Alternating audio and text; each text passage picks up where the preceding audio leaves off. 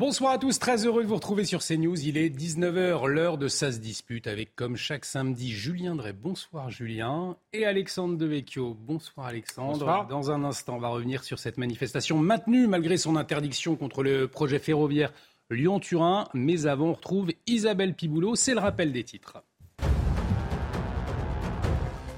Deux personnes placées en garde à vue à Brest. Elles ont été interpellées en marge d'une manifestation d'opposants à Éric Zemmour, venu dédicacer son dernier livre. Les deux individus ont jeté une barrière sur une vitrine de l'hôtel où était organisée la séance de dédicace. Près de 300 personnes se sont réunies devant l'établissement.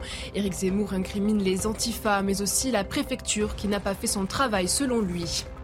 À Paris, les républicains ont lancé leurs états généraux, synonymes de refondation d'après le président du parti.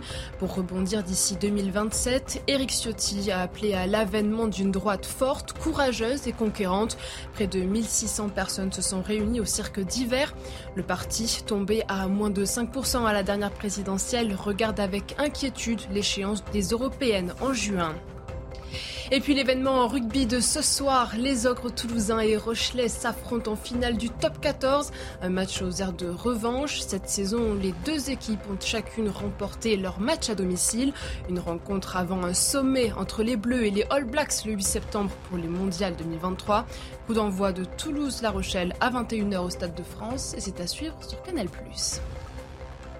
Merci euh, Isabelle, Isabelle Piboulot, qu'on retrouvera à 19h30. On reviendra aussi à 19h30 sur cette euh, agression en marge d'une dédicace d'Éric Zemmour euh, à Brest, l'agression violente. On l'a vu en, image, on en parlera tout à l'heure, messieurs. Mais avant, je vous propose de prendre la direction de la vallée de Maurienne où euh, entre 2000 et 3000 personnes ont manifesté euh, cet après-midi, malgré l'interdiction de la préfecture, et des violences entre une centaine d'éléments euh, radicaux et contre les forces de l'ordre. Ils s'en sont pris aux, gendarmes mobiles, malgré une forte présence policière. Une mobilisation, je vous le rappelle, à l'appel d'une dizaine d'organisations dont les soulèvements de la terre menaçaient de dissolution par le ministère de l'Intérieur. On y reviendra. Des opposants qui dénoncent donc le chantier de la ligne ferroviaire grande vitesse Lyon-Turin. Ils dénoncent un chantier pharaonique, jugé néfaste pour l'environnement, la biodiversité et les ressources en eau. On va, avant de vous entendre, retrouver sur place Adrien Spiteri. Euh, il est dans la commune de la euh, vallée, euh, de la Chapelle, pardon, dans la Volène-Maurienne. Adrien Spiteri, qu'on va retrouver dans, un instant euh, pour le moment. Ah, et il est là, il est revenu. Adrien Spiteri, euh, racontez-nous quelle est l'atmosphère euh, à cette heure sur place. On a un problème de liaison et d'oreillette avec Adrien Spiteri qu'on retrouvera tous, en tout cas, tout à l'heure. En tout cas, des, violences, malgré, je viendrai, les nombreuses alertes, des alertes contre des débordements. Est-ce que, selon vous, tous les moyens de l'État ont été mis en œuvre pour les éviter et vous vous dites, bah voilà, le, risque zéro, c'est impossible face à ce genre de, mouvement Je n'ai pas vu les images sur les violences, donc euh, je ne peux pas vous dire la nature de ce qu'il était. Est-ce que c'était juste quelques incidents ou est-ce que c'était très organisé? J'ai entendu en arrivant la porte-parole du ministère de l'Intérieur. Michel qui s'est exprimé sur CNews. En disant qu'ils avaient maîtrisé la situation, qu'ils avaient arrêté un certain nombre d'éléments. Voilà, alors le paradoxe, c'est que cette manifestation est interdite, donc elle a quand même eu lieu. On sait bien que ce genre de rendez-vous, c'est des rendez-vous maintenant euh, qui sont plus des rendez-vous locaux, hein, qui sont des rendez-vous euh, des réseaux, euh, des différentes organisations écologistes, disons, comme on dit, à vocation d'affrontement. Voilà. Donc, après, le dossier, c'est un dossier sérieux. La contestation, elle peut, elle peut avoir lieu. Je, je comprends le débat, même si, je, comme je vous l'ai dit hier, je pense malgré tout que c'est assez que ce tunnel-là, il a plutôt une efficacité, euh, y compris parce que il va éviter les, traversées de dizaines et dizaines de camions. Euh, on, va peut-être y revenir, effectivement. On va y revenir d'ailleurs sur ce, sur ce projet, mais néanmoins, une manifestation interdite aujourd'hui, ça n'a plus de sens, puisqu'on a vu entre 2000 et 5000 personnes, Alexandre Devecchio, euh, se déplacer, manifester, même négocier avec les autorités de l'État pour pour avancer, pour que le cortège puisse avancer davantage. C'est d'ailleurs à la fin des négociations que la situation euh, s'est tendue. Donc on s'interroge, pourquoi interdire une manifestation quand on sait qu'elle va tout de même avoir lieu? Bah, c'est le révélateur d'une impuissance euh, de l'État ou d'un manque de volonté. C'est au choix. Dans les, dans les deux cas, c'est inquiétant. Mais on a vu un État qui était volontaire quand il s'agissait d'assigner à résidence des millions de personnes, de faire des contrôles pour le port du masque, euh, d'inciter, voire d'obliger à se, se faire euh, vacciner. Donc il peut, ça peut apparaître comme une forme de, de poids de mesure. Ensuite, soulèvement de la terre, on a expliqué qu'on devait les dissoudre. C'est quand même un groupuscule euh, violent. Euh, débile, pardonnez-moi, puisqu'ils s'en prennent à des maraîchers euh, qui font des cultures sans pesticides, donc euh, des cultures écolo. Donc on voit bien qu'ils sont animés plus par une fièvre révolutionnaire que par une véritable, de véritables convictions écolo. et donc je ne comprends pas pourquoi l'État qui est si prompt à, à, dissoudre certains groupuscules dès lors qu'ils sont euh, classés à l'extrême droite ne fait pas la même chose avec, avec eux, considérant sans doute que la cause euh, est juste. Mais, mais je ne crois pas, parce que quand on regarde bien, c'est vraiment une idéologie euh, très particulière. C'est drôle, moi j'ai lu, j'ai lu, enfin j'ai lu une partie de leur manifeste. Ça vaut son pesant d'or. Hein. Ils nous expliquent que le, le vivant a toujours été queer, par exemple. On voit pas très bien le, le rapport entre le LGBT et le, le, réchauffement climatique. Excusez-moi. Donc ça, ça on, va les retrouver, Adrien Spiteri. Espèce de folie de, de, de ce genre de, groupe. Avant de, vous entendre, Julien Drey, on va retrouver Adrien Spiteri, justement pour sentir l'atmosphère sur place. Euh, Adrien, on le disait, des, heures, cette policier, euh, cette gendarme mobile et policier blessés hein, lors euh, des affrontements avec une centaine de, radicaux. quelle est l'atmosphère en ce moment sur place?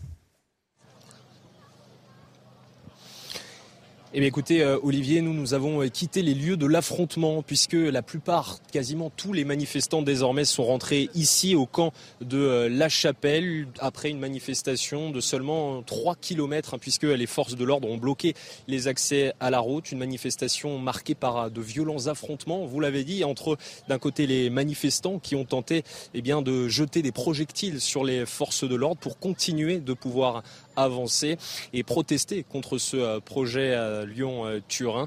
Et les forces de l'ordre, elles, de leur côté, eh bien, ont répliqué à coups euh, de gaz lacrymogène. Sept policiers ont été blessés, vous l'avez dit. Et du côté eh bien, des manifestants, au moins une dizaine hein, de manifestants blessés. Nous les avons vus d'ailleurs transportés par des stricts médics, des manifestants, notamment un blessé très grièvement au pied. Alors ce soir, eh bien, ici sur ce camp, des concerts seront notamment euh, organisé Et puis demain, avant euh, des euh, tables rondes. Puis du côté des forces de l'ordre, eh ben, elles, pour le moment, elles libèrent progressivement les routes bloquées tout au long de l'après-midi par les manifestations. Merci Adrien Spiteri pour toutes ces précisions. Euh, on le voyait derrière Adrien Spiteri, d'ailleurs Julien Drey, euh, des tentes ont été installées. Là encore, je vous pose la, même question. À quoi ça sert d'interdire une manifestation Si on voit que des élus se déplacent, il y avait Mathilde Panot euh, sur place, si, on voit effectivement que eh finalement le rassemblement peut avoir lieu, ils peuvent marcher, comment est-ce que vous, percevez les choses? D'abord, je pense que l'interdiction, avait vocation à dissuader un certain nombre de gens de venir. Et d'ailleurs, l'effectif, euh, la participation est beaucoup plus réduite que certains ne l'espéraient par rapport 2000 à 5000, 5000 selon les organisateurs. Ce qui était quand même considéré comme un point d'orgue d'une préparation, ce qui veut dire qu'y compris sur le plan local, euh, la population reste très prudente par rapport à ce genre de choses. Donc, je pense que le, ministère de l'Intérieur a interdit et qu'il n'a pas voulu non plus transformer ça en guérilla euh, dans les champs. donc, il a laissé une forme de regroupement qu'il a contrôlé. Euh, on, peut, on peut effectivement, euh, je dirais, disserter, mais à ce stade-là, je m'excuse de le dire, pour une fois, c'est pas totalement stupide ce qu'ils ont fait.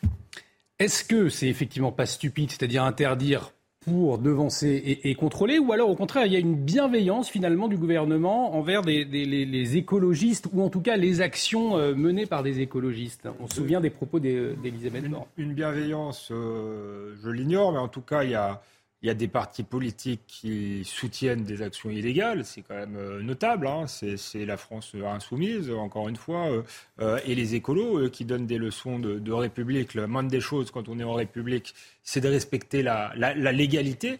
Euh, et donc, euh, c'est frappant qu'ils ne le fassent pas. Ensuite, pour ce qui est du gouvernement, euh, bah, Elisabeth Borne expliquait qu'il y avait des manifestations devant chez, Total, je crois, qui étaient interdites aussi. Elle expliquait que c'était pas grave puisque la cause était bonne. Mmh. Donc, je pense que ce serait encore une fois des manifestations classées, même pas à l'extrême droite, classées à droite. On se souvient de la manière dont a été traitée la manif pour tous alors que j'ai pas souvenir du moindre, la moindre vitrine cassée. On voit bien qu'il y, y, a malgré tout deux poids deux mesures. Donc ensuite, c'est vrai que là, on a affaire à des gens qui sont quand même extrêmement violents. On se souvient de, Sainte-Soline. Donc peut-être qu'ils ont fait euh, au mieux pour éviter euh, des images euh, trop, trop, trop violentes. Mais on n'a pas l'impression, si vous voulez, que la priorité du gouvernement, c'est ni de lutter contre les Black Blocs, ni de lutter contre ce genre de groupuscules-là. Ensuite, on peut parler du fond.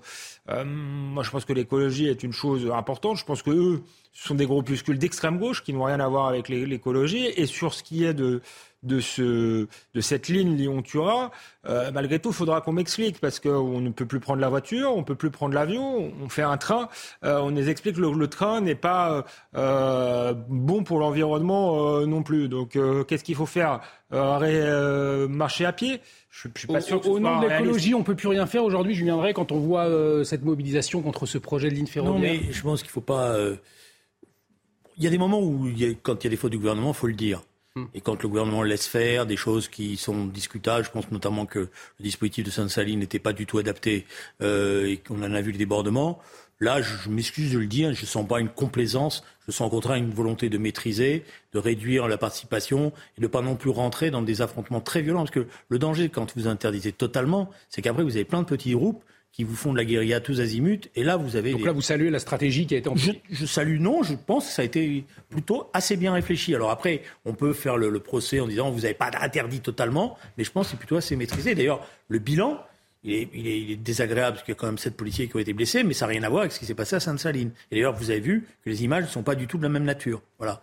Bon, donc ça, c'est une première chose. Après, sur ces groupes, on a maintenant effectivement euh, des groupes radicaux.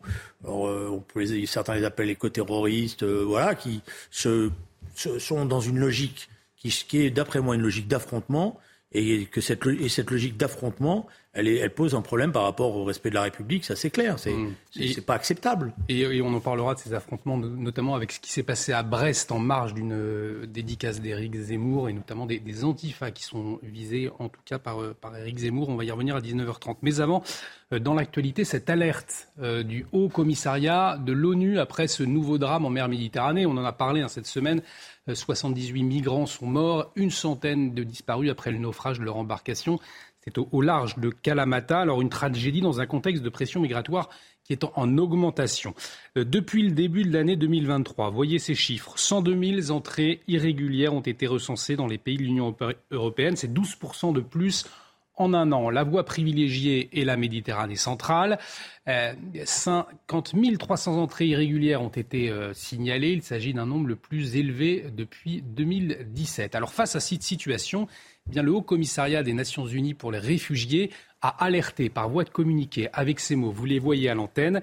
Il est clair que l'approche actuelle de la Méditerranée ne fonctionne pas. Année après année, elle continue d'être la route migratoire la plus dangereuse au monde, avec le taux de mortalité le plus élevé. L'ONU qui appelle les États d'ailleurs euh, à s'unir en matière de sauvetage, de débarquement et de voies régulières sûres.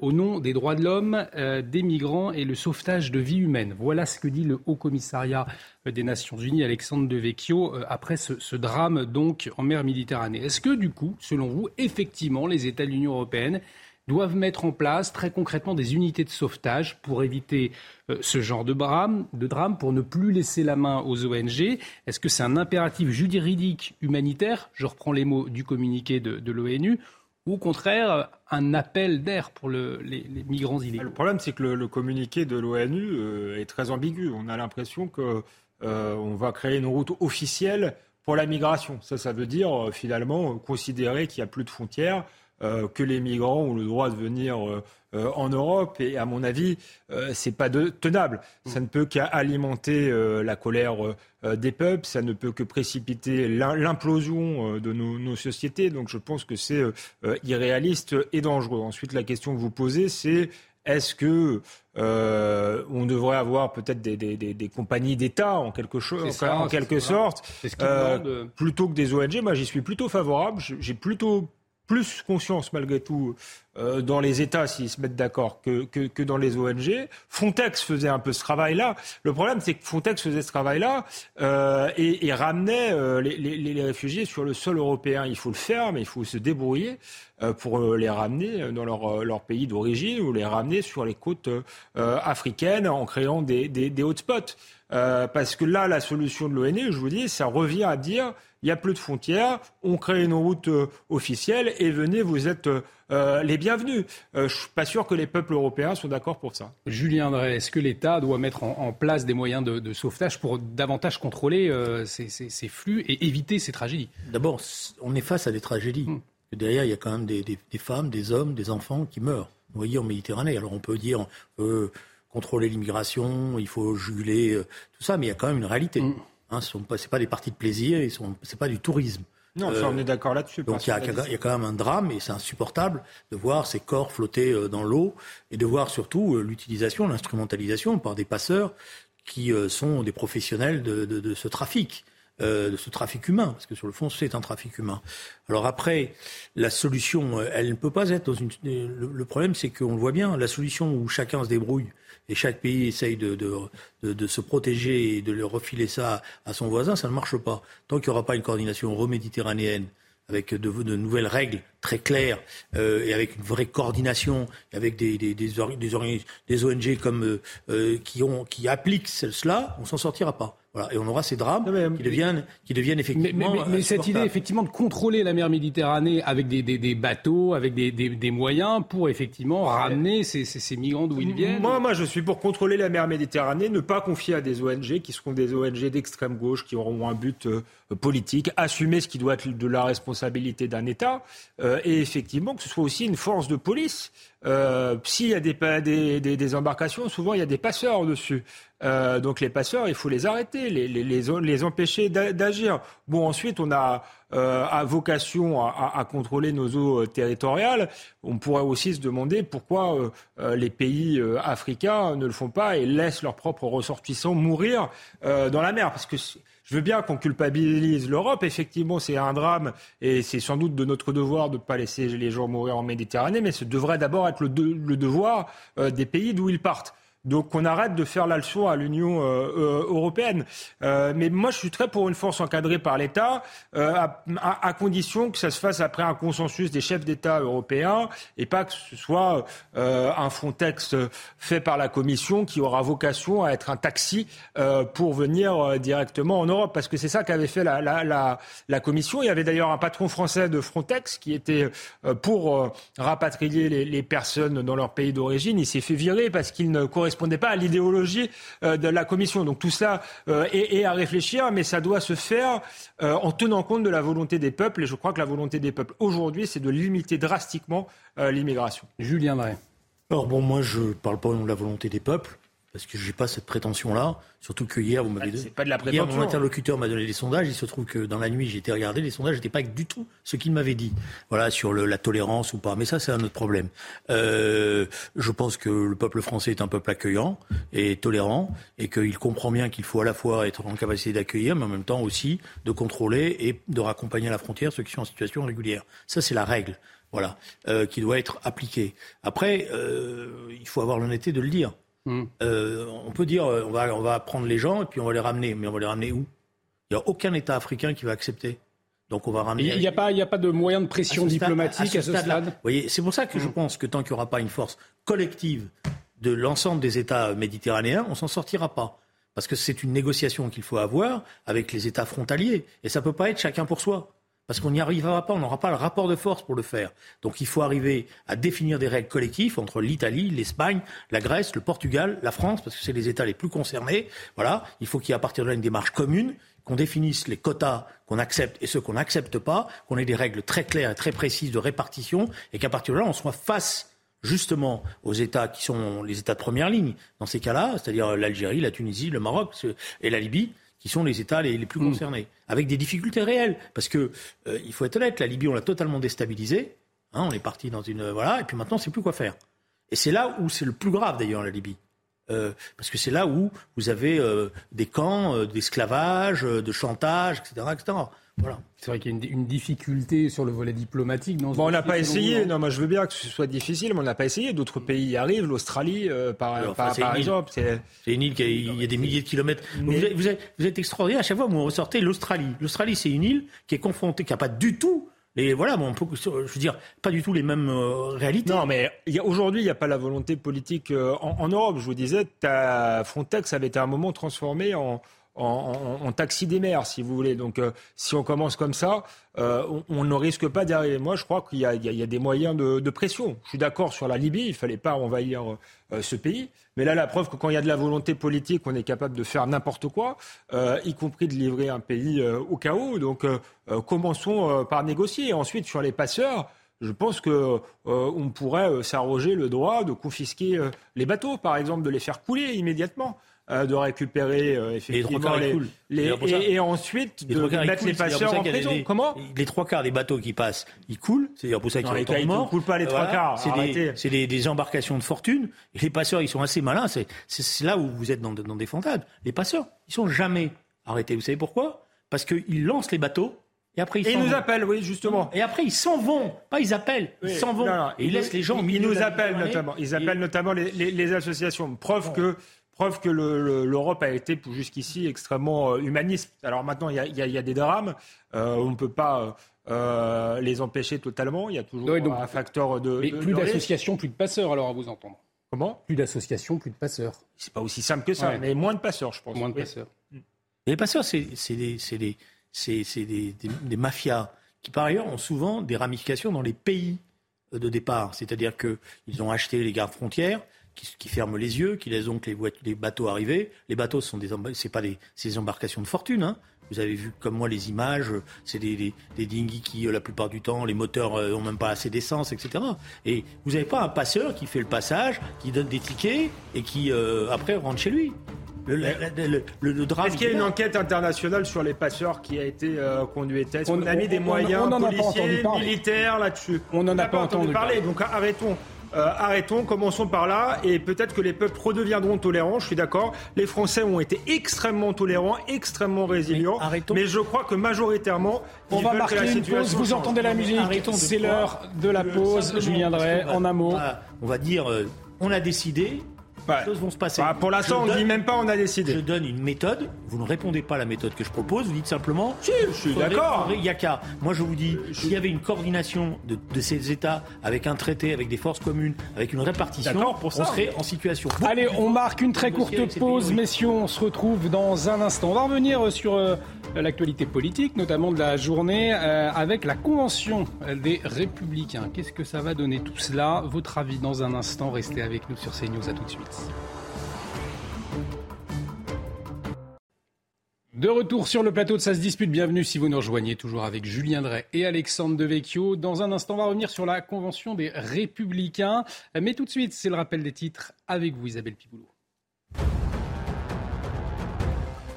La gronde autour du projet de la ligne ferroviaire Lyon-Turin. Malgré l'interdiction de la préfecture, plusieurs milliers de manifestants se sont réunis dans la vallée de la Maurienne en présence de 300 éléments radicaux. Des échauffourées ont éclaté en milieu d'après-midi. Sept blessés légers sont à déplorer parmi les forces de l'ordre et un parmi les manifestants.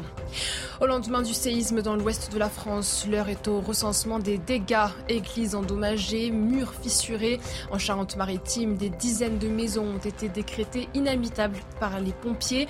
38 personnes ont dû être relogées dans le secteur du sud des Deux-Sèvres. La Première ministre a indiqué que l'État allait s'assurer que tout le monde ait accès à un relogement si nécessaire. Dans l'actualité internationale, malgré la guerre, l'Ukraine ne bénéficiera pas de traitement de faveur pour son processus d'adhésion à l'OTAN. Déclaration de Joe Biden. Pour le président américain, Kiev doit respecter tous les critères afin de rejoindre l'Alliance atlantique. Le 4 avril, l'OTAN avait accueilli la Finlande, officiellement devenue son 31e membre. Merci Isabelle. Prochain point sur l'actualité avec Isabelle Piboulot à 20h. Je vous le disais, on va revenir sur la convention des Républicains. Elle a eu lieu euh, aujourd'hui, mais avant, avant votre réaction, après ces violences lors d'une dédicace d'Éric Zemmour, deux manifestants euh, ont jeté notamment une barrière sur une vitrine de l'hôtel où se tenait l'événement. Alors ils ont été placés en garde à vue. Vous voyez euh, ces images. en début d'après-midi. Ce sont 300 personnes, dont une soixantaine de membres de l'ultra-gauche, qui se sont réunis au niveau de l'hôtel de ville de Brest. Ils se sont ensuite rendus à quelques centaines de mètres à l'hôtel Océania, où était prévue justement euh, cette séance de dédicace. Alors, euh, réaction d'Éric Zemmour sur Twitter. Euh, il parle d'un triple scandale. Il dénonce des milices d'extrême gauche soutenues par LFI. Entre autres, il dénonce, il s'interroge aussi sur le fait que des militants antifa aient pu s'approcher. Et enfin, il s'indigne aussi de la presse qui parle d'affrontement au lieu de s'indigner d'une telle violence. On a vu effectivement les images d'Alexandre de Vecchio.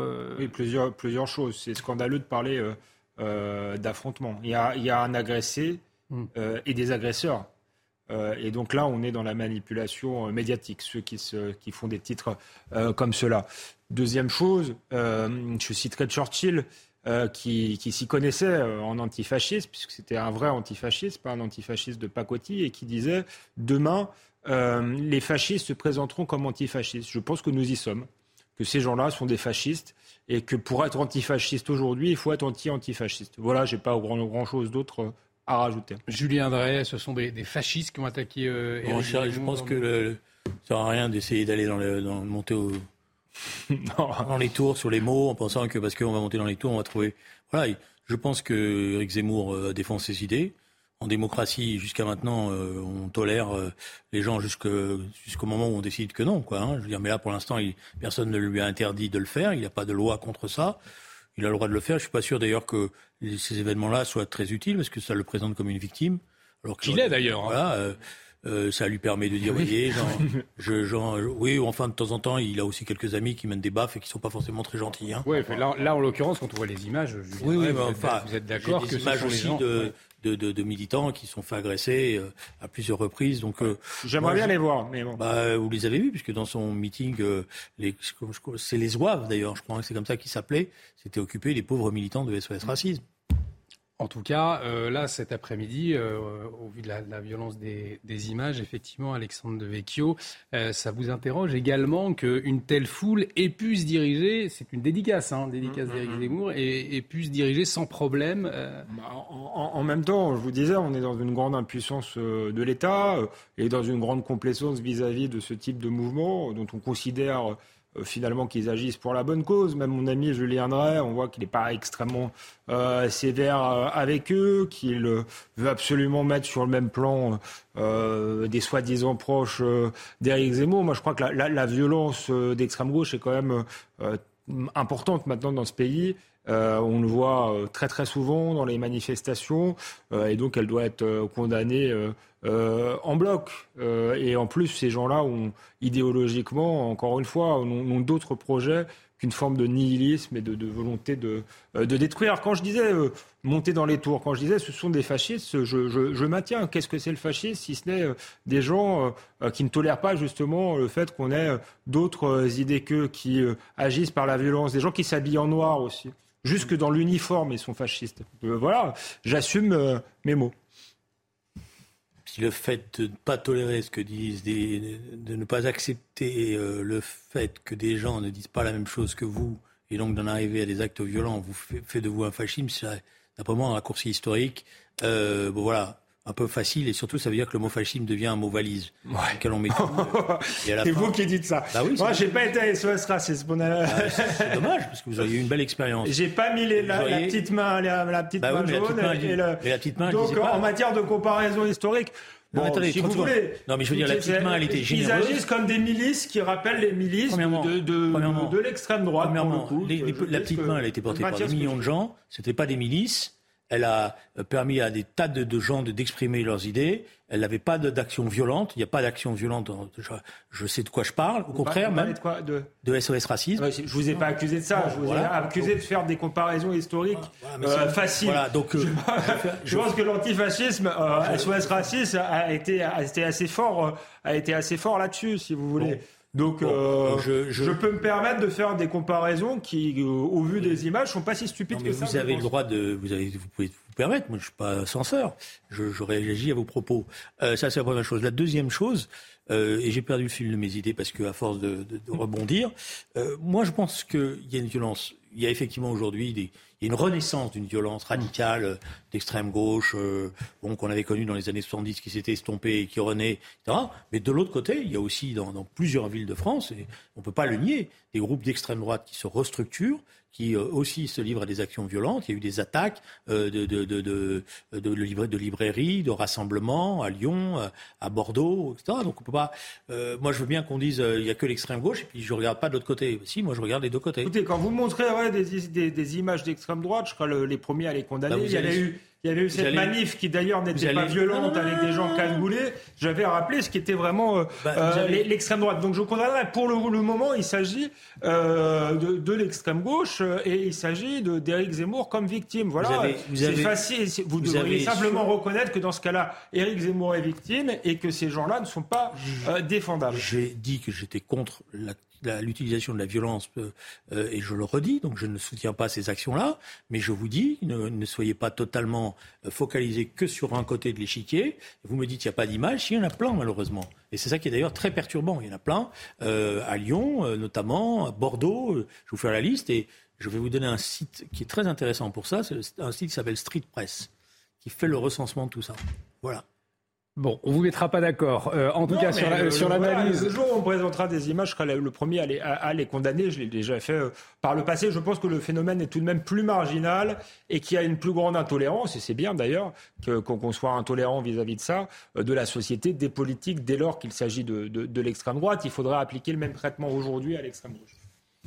Dans l'actualité politique euh, également, ce samedi, le Parti des Républicains qui a tenu aujourd'hui à Paris au cirque d'hiver, plus précisément des États généraux, alors pour se relancer notamment face au gouvernement, dans un contexte de rumeurs de remaniement d'ailleurs, et des Républicains qui veulent asseoir leur crédibilité dans l'optique de la présidentielle de 2027.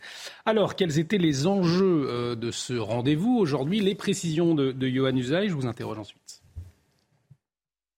très affaiblis depuis les dernières élections présidentielles et législatives, les républicains veulent montrer qu'ils sont toujours dans la course, qu'il faut toujours compter euh, sur eux. Après avoir affiché des divisions très importantes lors des débats sur la réforme des retraites, Éric Ciotti souhaite enfin siffler la fin de la récréation avec un objectif, trouver une ligne idéologique claire à son parti. Personne ne sait, c'est vrai véritablement, qui sont les républicains aujourd'hui. Il y a des cadres qui, sur certains sujets, ont des visions qui sont vraiment très opposés. C'est un parti qui idéologiquement n'est plus identifié. L'objectif d'Éric Ciotti, eh bien, c'est de remédier à tout ça. Dans son discours prononcé euh, aujourd'hui à la mi-journée, le patron des Républicains va donc présenter les grandes lignes de ses ambitions. Les cadres du parti plancheront ensuite durant, euh, durant six mois sur euh, des questions aussi diverses que celles qui sont liées au logement, à l'immigration, au pouvoir d'achat ou encore à l'écologie qui jusqu'ici n'était pas un sujet véritablement abordé euh, par la droite. Les républicains veulent devenir crédibles pour 2027. C'est vrai qu'ils n'ont plus que ça en tête, être prêts pour la prochaine élection présidentielle. Et pour cela, eh bien, ils doivent bâtir un projet crédible en phase avec la société actuelle qui, c'est vrai, a évolué plus vite que leur logiciel euh, idéologique. C'est pour cela notamment qu'ils vont parler davantage d'écologie pour montrer qu'ils évoluent en même temps que la société. Alors, pour commencer, est-ce qu'aujourd'hui, l'un et l'autre, vous savez qui sont les, républicains? Est-ce que vous identifiez clairement leur boussole idéologique? C'est ce que soulignait bah, Johan Éric Ciotti l'a dit lui-même, il était là pour trouver une ligne politique. C'est quand même un aveu euh, spectaculaire. Donc effectivement, ils n'ont pas de ligne, pas, pas d'idéologie. Je suis pas sûr que de, courir après l'air du temps en expliquant que soudainement euh, ils vont être écolos, ce soit le meilleur moyen de, convaincre euh, leurs électeurs. Je pense qu'ils doivent savoir à qui ils souhaitent s'adresser, ils doivent savoir quel projet ils ont pour la France. Est-ce que c'est une France plus européenne? Est-ce que c'est une France euh, plus souveraine. Pour l'instant, on n'en est pas là du tout. C'est devenu euh, depuis longtemps un syndicat euh, d'élus qui ont des intérêts, des visions divergentes. C'est un parti qui a une base sociologique très réduite, c'est-à-dire les retraités qui ne sont pas encore partis chez Emmanuel Macron, ce qui explique beaucoup de leur position pendant la réforme des retraites.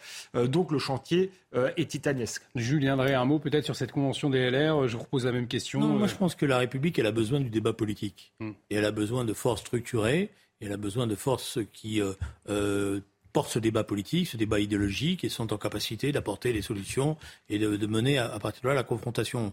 Donc euh, oui, il y a une crise qui traverse la droite traditionnelle. Mais qui a aussi traversé la gauche traditionnelle dans les, dans les mois qui précèdent. Donc il y a besoin d'une restructuration. Et cette restructuration, elle ne peut pas se faire indépendamment d'un travail sur le fond. Donc euh, moi, ça me, au contraire, je trouve qu'ils ont raison. Ils se disent, euh, il y a quand même un problème de réchauffement climatique. C'est nous, on était plutôt des productivistes euh, intensifs. Peut-être qu'il faut qu'on réfléchisse autrement. Donc il faut leur laisser cette chance de réfléchir. L'écologie à droite chez les LR, ça va marcher, Alexandre Devicchio Non, non, mais qu'il y ait une vraie question écologique, c'est la manière dont ils posent. On, a l'impression que c'est un côté, bon, c'est l'écologie à la mode, donc on va cocher cette case et ça va mm. nous faire un programme politique. Je dis simplement, que s'ils procèdent comme ça, ça va pas, euh, ça va pas marcher. Après, il y a des choses à faire, euh, y compris quand on est conservateur euh, en matière d'écologie. Je pense que la question du, du localisme, par exemple, est une question écologique. Quand on produit plus près, quand on produit euh, local, euh, bien, il y a moins de transport, euh, on a des produits de meilleure qualité, on crée de l'emploi et, et, on, est, on est plus écolo. Ça peut être une piste à trouver qui est, qui est cohérente, mais, mais ça doit s'inscrire, si vous voulez, dans une, dans une vision globale. On ne peut pas dire, bon, on va, on va trouver une ligne qui, qui, met tout le monde d'accord. Ça, ça va être un, un, un plus petit dénominateur commun. Euh, je vous, propose, il nous reste euh, un peu plus de, six minutes, de revenir sur cette actualité importante, actualité internationale liée à la guerre en Ukraine. Puisque le président russe Vladimir Poutine s'est dit prêt euh, aujourd'hui, il, y a, il y a quelques heures, à un dialogue constructif avec ceux qui souhaitent la paix. Alors c'était une déclaration lors d'une rencontre avec une délégation africaine à Saint-Pétersbourg, vous le voyez sur ces images. le but donc de cette délégation africaine, c'est d'amorcer des négociations entre Kiev et Moscou. Hier, euh, la délégation était à Kiev pour des discussions avec le président ukrainien. Euh, Volodymyr Zelensky, qui a rejeté, hein, qui rejette pour le moment toute offre de médiation. On va écouter justement euh, Volodymyr Zelensky. Il me semble que Poutine n'est pas à la hauteur parce qu'il n'est pas prêt à voir la paix. Cette personne veut effacer et complètement détruire le pays de l'Ukraine. Si telles sont ses intentions, je me pose beaucoup de questions sur les pourparlers et le dialogue que l'on peut avoir avec lui. Alors le président russe qui se dit prêt aujourd'hui à un dialogue constructif, est-ce que finalement on peut le croire? On a du mal à, l'imaginer au bout du contexte, notamment du contexte militaire sur, sur le terrain, Julien Drey. Euh, au départ, c'est l'agresseur et c'est vrai que l'objectif de, de M. Poutine, c'était de renverser le régime. Voilà, ça a raté. L'opération militaire s'est très mal passée. Ils ont perdu beaucoup d'hommes et de, matériel. Ils sont maintenant sur une ligne qui est plus défensive, je dirais, d'essayer de préserver euh, la Crimée et une partie du Donbass. Euh, je crois qu'ils sont plus du tout dans la logique de renverser totalement, euh, de reconquérir totalement mm. la Crimée. Voilà, c'est mon, mon, avis, hein, je, je, modeste, mais et d'ailleurs ils ont compris que le rapport de force aujourd'hui militaire ne leur permettrait plus de pouvoir faire cela et prétendre à cela. Ça veut dire que la question maintenant de la solution de ce conflit militaire, elle doit être envisagée d'une manière ou d'une autre. Euh, M. Zelensky doit être défendu, et en même temps, il sera obligé de discuter avec les Russes il ne peut pas attendre euh, simplement que le régime euh, de, de M. Poutine s'effondre pour pouvoir euh, engager une discussion. Pour le moment, hors de question. Hein, c'est pas du tout dans son. Oui, mais ça c'est normal. On est dans, la, on est dans le, dans, la, dans le moment où chacun réaffirme ses positions. Alors en plus, on est dans un affrontement où il y a une offensive militaire qui se déroule sur le terrain. Donc je pense que le régime ukrainien veut voir jusqu'où il est en capacité de bousculer les défenses militaires russes. Euh, mais je pense que c'est, l'Europe c'est le rôle de l'Europe, et notamment des grands chefs d'État européens, de commencer à trouver les voies d'un dialogue qui soit protecteur pour l'Ukraine, parce que la question va être posée évidemment, euh, euh, et qui en même temps, parce que c'est il y a quand même quelque chose. Moi, je, veux bien les uns et les autres dans les rédactions, mais moi, ce qui me désole, c'est toute, toute cette jeunesse qui aujourd'hui est dans un affrontement militaire. C'est perte de centaines et des centaines de jeunes hmm. des deux côtés.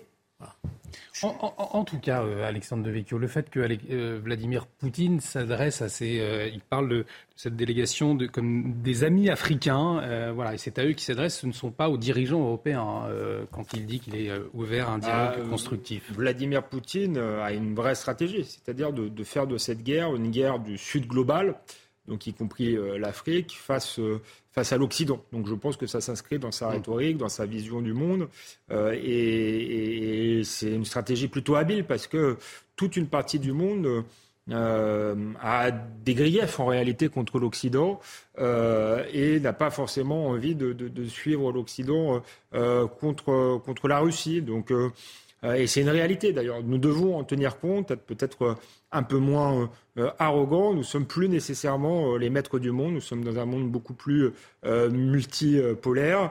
et peut-être qu'après cette guerre aussi, il faudra reconquérir le respect des pays du Sud. nous avons aussi fait comme Vladimir Poutine, des invasions. Euh, qui n'étaient pas toujours euh, légales, qui n'étaient pas toujours euh, justifiées. Et je crois que beaucoup de pays africains l'ont encore en, travers de, de, la gorge. Donc tout cela n'est pas, n'est pas très étonnant. Maintenant, pour en revenir je dirais, à la séquence géopolitique euh, actuelle.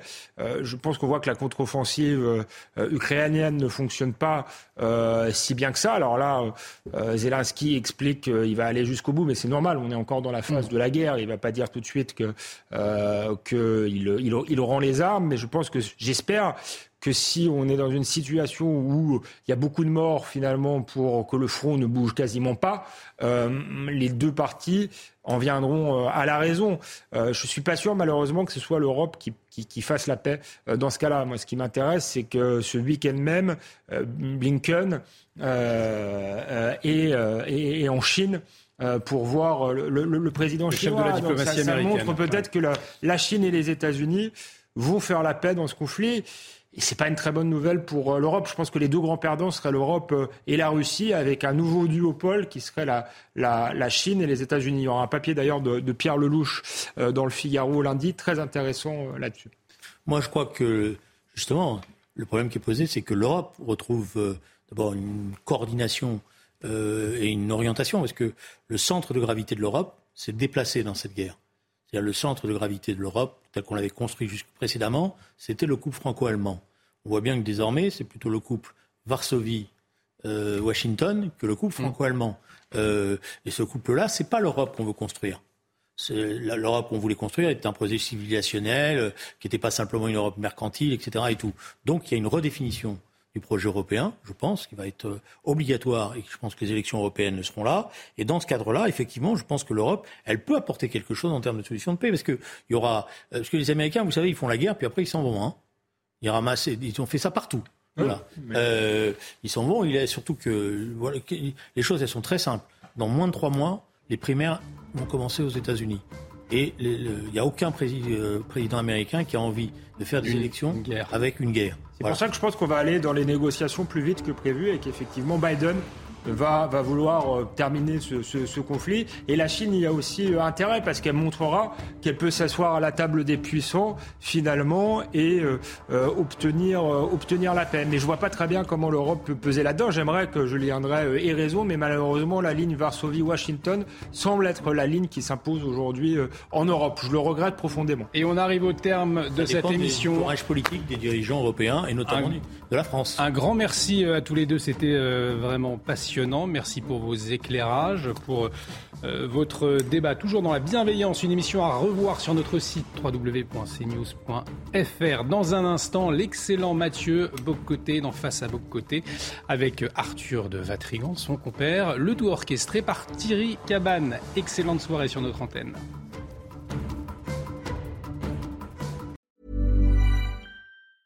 Hey, folks, I'm Mark Marin from the WTF Podcast, and this episode is brought to you by Kleenex Ultra Soft Tissues your ally to help tackle your allergy symptoms this season. I love the change of seasons, but nobody loves pollen and all those other things floating in the air that make you sneeze during this nice weather. Kleenex Ultra Soft tissues are hypoallergenic and allergist approved. So fight back against watery eyes and runny noses without worrying about irritating your skin. For this allergy season, grab Kleenex and face allergies head on.